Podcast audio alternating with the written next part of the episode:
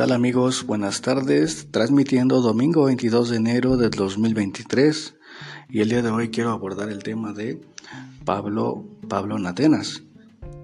Muy interesante porque cuando decimos que el apóstol Pablo eh, habló con los más grandes filósofos de la, de la Grecia de oro, podemos decir como que no, no, no lo podemos creer, pero este pasaje y esta narrativa viene en la Biblia en Hechos 17, versículo 16. Hechos 17, versículo 16. Y vamos a dar, darle lectura y después explicaremos algo bastante interesante. Mientras Pablo los esperaba en Atenas, su espíritu se enardecía viendo la ciudad entregada a la idolatría, así que discutía en la sinagoga con los judíos y piadosos y en la plaza cada día con los que le concurrían. Y algunos filósofos de los epicúreos y de los estoicos disputaban con él y, y unos decían, ¿qué querrá decir este palabrero? Y otros, parece que es predicador de nuevos dioses porque les predicaba el Evangelio de Jesús y de la resurrección. Y tomándole le trajeron al aerópago diciendo, ¿podremos saber qué es esta nueva enseñanza de que hablas? Pues traes a nuestros oídos cosas extrañas. Queremos pues saber qué quiere decir eso. Porque todos los atenienses y los extranjeros residentes allí en ninguna otra cosa se interesaban sino en decir o en oír algo nuevo. Entonces Pablo, puesto en pie en medio del aerópago, dijo, Varones atenienses, en todo obedezco, en todo observo que sois muy religiosos, porque pasando y mirando vuestros santuarios, hallé también un altar en el cual estaba esta inscripción. La inscripción decía, al Dios no conocido, al que vosotros adoráis, pues, sin conocerle es a quien yo os anuncio. El Dios que hizo el mundo y todas las cosas que en él hay, siendo Señor del cielo y de la tierra, no habita en templos hechos por manos humanas, ni es honrado por manos de hombres como, como si necesitase de algo, pues Él es quien da a todos vida y aliento y todas las cosas, y de una sangre ha hecho todo el linaje de los hombres para que habiten sobre toda la faz de la tierra, y les ha prefijado el orden de los tiempos y los límites de su habitación, para que busquen a Dios, y si, en, alguna manera palpando puedan hallarle, aunque ciertamente no está lejos de cada uno de vosotros. Porque en Él vivimos y nos movemos y somos como algunos de vuestros propios poetas también han dicho, porque linaje suyo somos Siendo pues linaje de Dios, no debemos pensar que la divinidad sea semejante a oro o plata o piedra, escultura de arte y de imaginación de hombres. Pero Dios, habiendo pasado por alto los tiempos de esta ignorancia, ahora manda a todos los hombres en todo lugar que se arrepientan, por cuanto ha establecido un día en el cual juzgará al mundo con justicia por aquel varón a quien designó, dando fe a todos con haberle levantado de los muertos. Pero cuando oyeron lo de la resurrección de los muertos, unos se burlaban y otros decían, ya te oiremos acerca de esto otra vez. Y así Pablo salió de en medio de ellos. Mas algunos creyeron, juntándose con él, entre los cuales estaba Dionisio el Aropagita, una mujer llamada Damaris y otros con ellos. Bueno, primero lo que tenemos que analizar aquí es que el apóstol Pablo eh, eh, estaba en el verso 17, discutía con los judíos Ah, y algunos filósofos, verso 18, de los epicúreos y de los estoicos disputaban con él. Aquí interesante porque los filósofos epicúreos y los estoicos son dos principales eh, doctrinas del, griego clásico, del griego de, eh, Ah, después de Aristóteles, siglo III, son, son conocidas como las eh, doctrinas de las famosas escuelas del periodo helénico, que comprende de la muerte de Alejandro Magno, eh, si no mal recuerdo, en el 143 y cuando Roma invade Grecia. Ese, ese periodo se le conoce como el periodo helénico. Ah, y en ese periodo, como había mucha tribulación en el sentido de que ah, mucha guerra, mucho caos social, mucha guerra política, este, entonces la gente necesitaba de una ataraxia, de una tranquilidad. Y estas dos ofertas filosóficas eran las principales en, el, en, esa, en esa época de Grecia. Eh, ¿qué, enseñaba el epicureísmo y qué enseñaba el estoicismo? El epicureísmo enseñaba que, que eh, la única manera de alcanzar la felicidad era a través de eh, evitar, evitar los placeres extremos y que estuviésemos contentos con los placeres naturales y necesarios. Epicuro, Epicuro de Samos, que es el fundador del epicureísmo, identificó tres tipos de placeres, entre ellos el placer natural necesario, el placer natural pero que no es necesario y el placer que no es ni natural ni necesario. Para Epicuro y su doctrina, él enfocaba a que debemos de eh, estar contentos con lo natural y necesario. Alguno de sus pasajes o de su obra señala que mientras tengamos ah, pan y agua para beber, estemos contentos.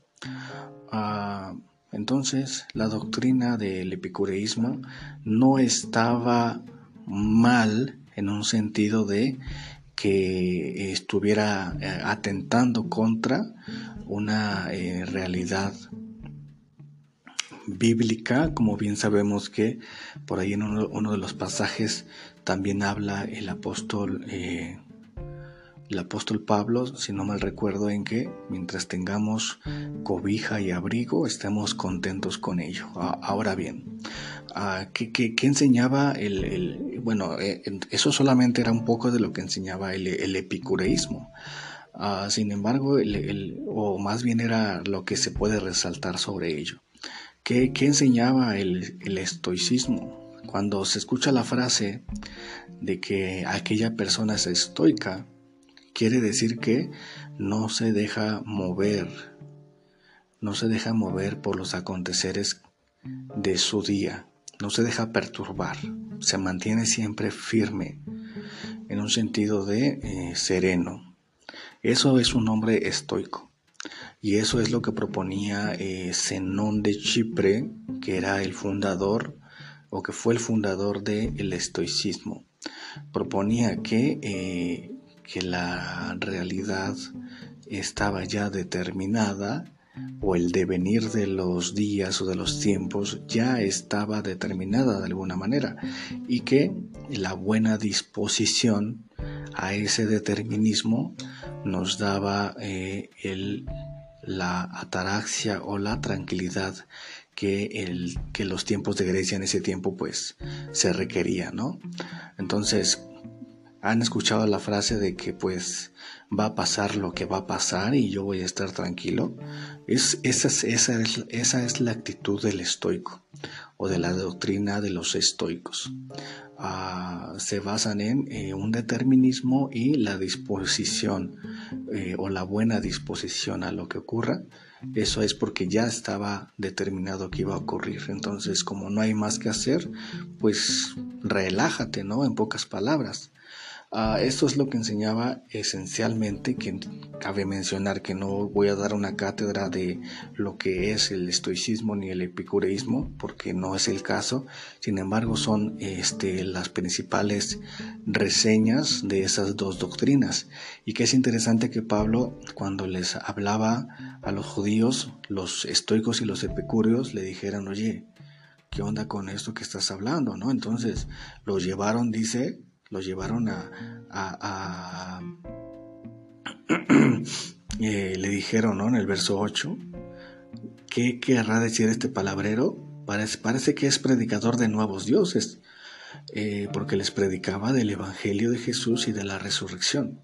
Ahora bien, le enseñaban eh, cuando, cuando los filósofos le dijeron a Pablo en el verso 19, tomándole le trajeron al aerópago, diciendo, ¿podremos saber qué es esta nueva enseñanza de que hablas?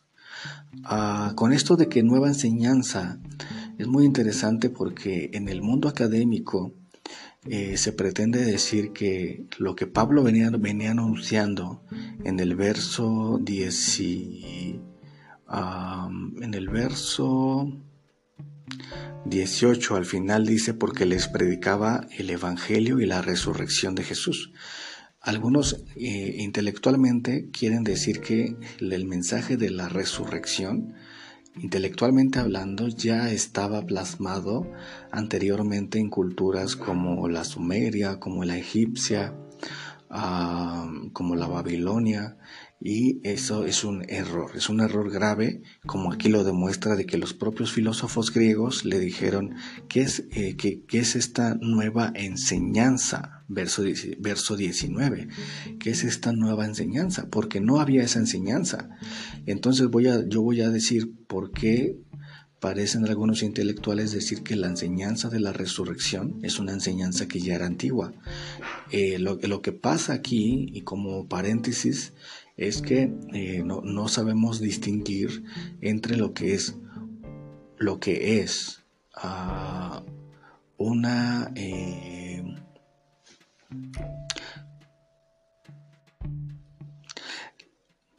no sabemos distinguir entre una reencarnación reencarnación que la persona difunta vuelve a nacer pero en otra persona. Eso es una reencarnación. A el hecho histórico como nueva enseñanza según Hechos 19, Hechos 17, verso 19, de una resurrección. Otra vez, una cosa es una reencarnación y una resurrección. Lo que algunos intelectuales afirman es que la resurrección ya tenía bases egipcias. Y eso no es cierto. Lo que se puede ver en, egiptología o en mitología egipcia antigua es que Osiris eh, reencarnó, reencarnó en Horus. Y no es lo mismo resucitar a reencarnar. Esa era la mitología egipcia. Entonces, con esa especificación nos damos cuenta de que realmente lo que dice en el verso 19 de nueva enseñanza de qué hablas, realmente es porque era nueva enseñanza. No había eh, históricamente, mitológicamente, no ha habido nadie que se atreva a decir que una persona ha resucitado. Y esa es la nueva enseñanza del Evangelio. Ahora bien, con esto en mente, ah, y ya que ya aclaramos que efectivamente hay una nueva enseñanza en esto, ah, bueno, si alguno me escucha y quiere profundizar de esto, sobre los sumerios y sobre los egipcios, lo podemos hacer con mucho gusto. Eh, déjame tus datos y eh, hablamos más extensamente. Pero eso es eh, lo, que se, lo que pasó en Egipto. O al menos es lo que la esposa de Osiris la cual se llamaba Isis, hizo creer a la, o de acuerdo a la tradición, eh, hablaba de que su hijo, el cual era producto de una infidelidad con el hermano de Osiris, era el propio Osiris. Pero bueno, eso es otro punto. Ah, entonces la, la respuesta de Pablo es muy interesante en el verso 22 dice, entonces Pablo, puesto en pie en medio del aerópago, dijo, varones atenienses, y ojo porque Atenas era, vaya, pues la ciudad donde estaba puro filósofo picudo, ¿eh? Realmente era la ciudad de los filósofos. Ah, dice, varones atenienses, con todo observo que sois muy religiosos. Verso 23. Porque pasando y mirando vuestros santuarios, hallé también un altar en el cual estaba esta inscripción. Al Dios no conocido. Al Dios no conocido. Al que vosotros adoráis, pues pues sin conocerle, es a quien yo os anuncio. Y esto es muy interesante porque ¿qué dice aquí en el verso 23? Al Dios no conocido, ojo, no lo conocen, mas sin embargo dice Pablo, pero que al mismo tiempo ustedes adoran.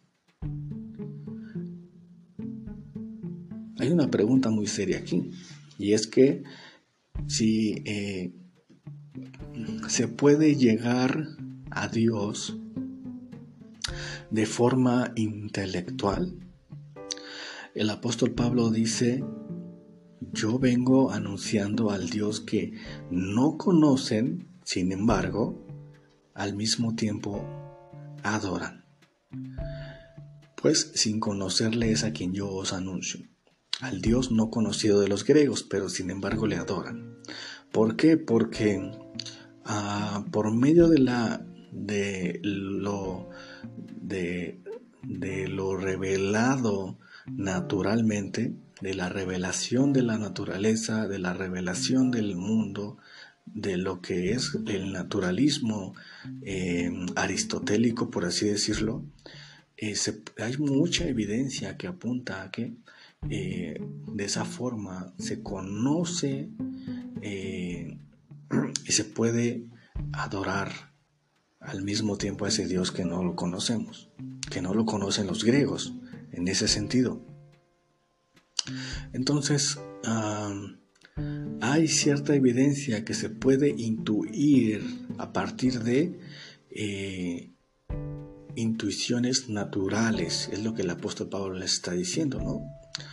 Ah, y que, hay, y que de esa manera nos permite eh, reconocer que hay algo más allá y que los griegos, los griegos lo tenían bien, bien presente, al Dios no conocido.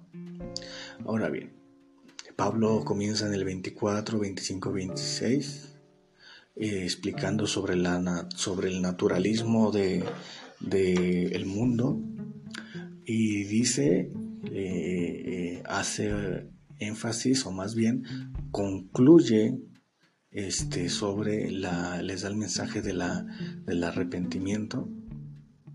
Y en el verso 28 dice, porque en Él vivimos y nos movemos y somos como algunos de vuestros propios poetas también han dicho, linaje suyo somos.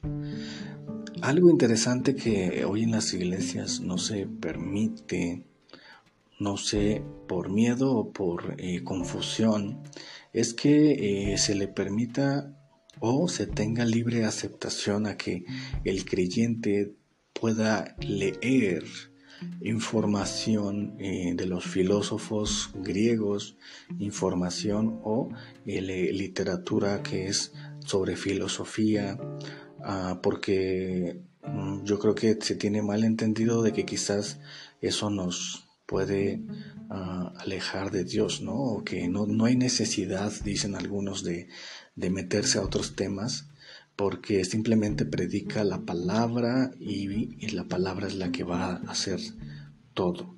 Sin embargo, aquí el apóstol Pablo notemos que aunque el mensaje esencial del Evangelio lo transmite, que es, hay un Dios, y hay un juicio, hay una resurrección de un, personaje histórico, ah, el apóstol Pablo usa referencias de los griegos, de acuerdo al verso, al verso 28.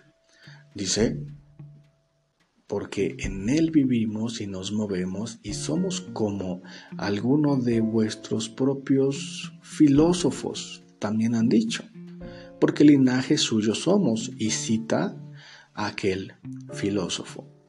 Entonces, el apóstol Pablo usó referencias griegas de forma tajante, lo dijo, para dar el mismo mensaje o la misma esencia del mensaje.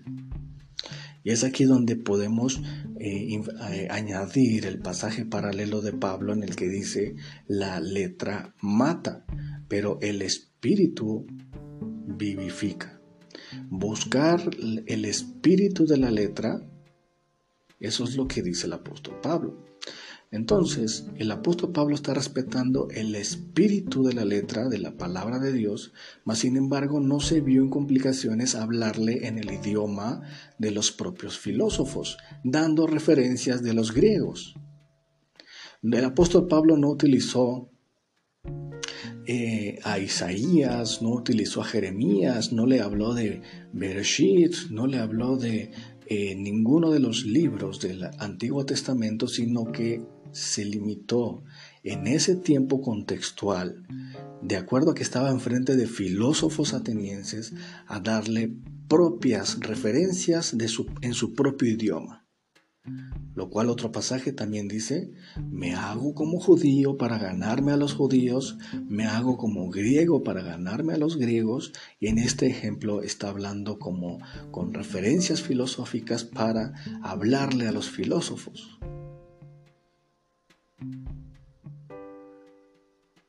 Y el resultado lo vemos en el verso 33. Algunos, Pablo salió en medio de ellos porque unos se burlaban. En el verso 34 es lo que la esencia eh, o la preocupación de el cristianismo intelectual es que más algunos creyeron y juntándose con él los cuales estaba Dionisio el Areopagita, una mujer llamada Damaris y otros con ellos. ¿Qué quiere decir esta enseñanza? Si eres pastor, si eres cristiano, si crees que solamente la Biblia, sí, la respuesta es que sí, solo la Biblia, mas sin embargo, eh, no hay que eh, confundirnos en que la esencia del mensaje sea uno, y que no hay más mensajes y que el mensaje, el, mensaje esencial solamente lo encontramos en la Biblia, pero otra es que las referencias que podemos utilizar no necesariamente tengan que ser las eh, judio-cristianas, por el pasaje que ya vimos y que el apóstol Pablo no se no se enfocó en eso, al menos en este contexto, puesto que estaba con filósofos que, por supuesto, no tenían idea de quiénes eran los profetas hebreos, ni cuál era el mensaje de salvación de acuerdo a los judíos, pero sí lo vemos con, judíos citándolo a los propios judíos. Entonces, ojo, reducir a que eh, solamente lee la Biblia y no leas otra literatura, pero por favor, cuando toda la literatura y cuando todas las eh, disciplinas nos abren puertas para poder demostrar intelectualmente que Dios y el cristianismo es verdadero, de verdad que nos estamos perdiendo de mucho porque hay mucho material o hay mucha evidencia allá afuera a favor del cristianismo. Y eso es lo que el apóstol, eh, el perdón, el propio Jesús le dijo a Juan Bautista cuando Juan, Juan Bautista estaba en la cárcel y estaba dudando de que si realmente era Jesucristo el que había de venir o esperamos a alguien más. La respuesta de Jesús fue, vayan y díganle a Juan Bautista lo que han visto y lo que han oído. Eso se llama evidencia. Vayan y digan la evidencia a Juan. Entonces, eso es lo que hace, ese es el carácter de la apologética, y mostrar simplemente a los que tienen duda en la iglesia, como Juan Bautista, eh, vayan y muestren la evidencia, para que por medio de la evidencia, ya sea griega, ya sea egipcia, ya sea eh, sumeria, de cualquier disciplina, multidisciplina, podamos mostrar la evidencia que está en favor de Dios y el cristianismo.